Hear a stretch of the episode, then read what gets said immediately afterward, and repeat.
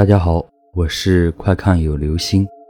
今天的故事叫做《天津灵异故事二》。七，马道场一百六十二号。这是一个紧邻马道场的欧式小洋楼，目前无人居住，许多玻璃也碎掉了。解放前是个有钱的资本家在这里居住，他有一个漂亮的女儿。一天清晨，仆人叫小姐出来吃饭，却没有开门。在请示主人后，大家撬开了小姐的房门，里面却没有人。奇怪的是，小姐的衣服还在里面。没多久，天津解放了，资本家一家逃离天津。后来住进这里的人家，常常在夜深人静的时候，听到楼顶有女人唱歌的声音。还有人说。晚上能看见楼顶坐着一个穿白睡衣的女孩，转眼又不见了。这样的事情发生的多了，住在这里的人家终于忍受不住这种折磨，想要搞明白原因。他们打开楼顶的天花板，想从这里找上楼顶的天窗。这时，他们发现天花板和楼顶的空间里有一副穿着睡衣的人骨。有人说，可能是那个男仆在晚上想非礼小姐，惊醒小姐后，担心小姐告诉主人，所以掐死了她，把尸体藏到了天花板上。八雪风筝，事情发生在友谊路旁边的银河广场。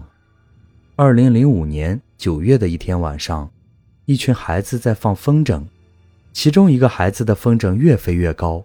很快就看不见了，但手中的线还紧紧地绷着。孩子不愿意放弃，拼命地往回收线，终于把风筝从天空中收了回来。在拿到风筝后，孩子发现风筝上浸满了鲜红的血液。第二天早晨，这孩子死在了自己家的床上，手里紧紧地抱着这个风筝。一夜了，风筝上的血还没有干。九手推车。传说虹桥区的三条石地区以前有个万人坑，是日军侵华时的工厂的弃尸场。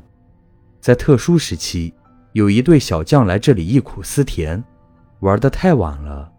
夜晚时，从地下传出木头手推车的声音，更有人在月色之下看到过一架载着一堆人头的木头手推车经过。而推车的人是无头的，他更流出一些有血腥味的液体，那是什么呢？十，公厕里的手。解放南路和珠江道交口处，现在是一座立交桥。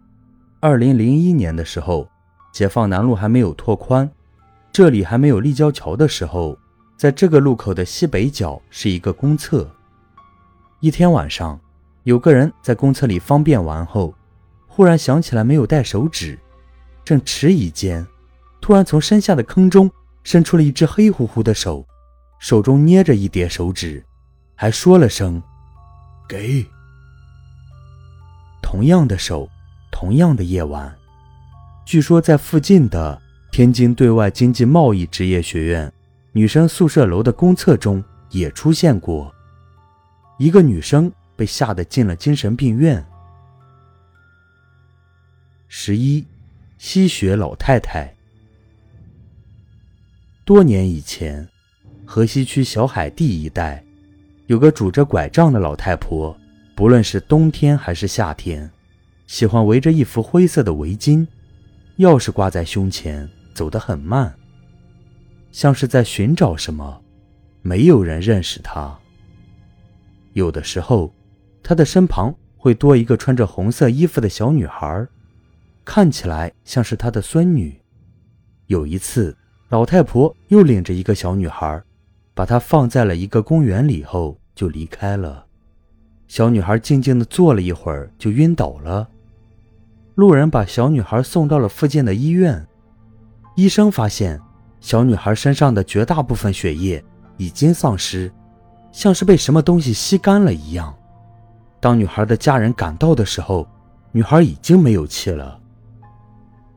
后来这样的事又发生了几次，每次小女孩都是穿着红色的衣服，被一个老太婆领着，全都是失血而死。十二，金刚经。天津河西区珠江道茶叶城里，有个江苏的老板，生意颇不顺利，而且经常是客人路过他的店门而不进去，没客人进店，生意自然越发难做。老板觉得奇怪，自己的门脸不比别人装修的逊色，为什么客人就是不进呢？经人指点，老板找到居住在附近名都新园的女书法家丁艳妮。用小楷书法为他抄写了一卷《金刚经》，经是用金膏在蓝色的瓷青纸上抄写的，显得金光闪闪。装裱后面向门口挂在店里。此后店里的生意逐渐好了起来。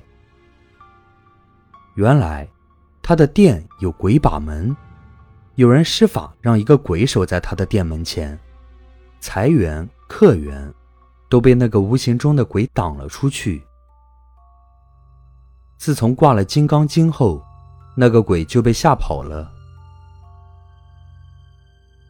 好了，这就是今天的故事——天津灵异故事二。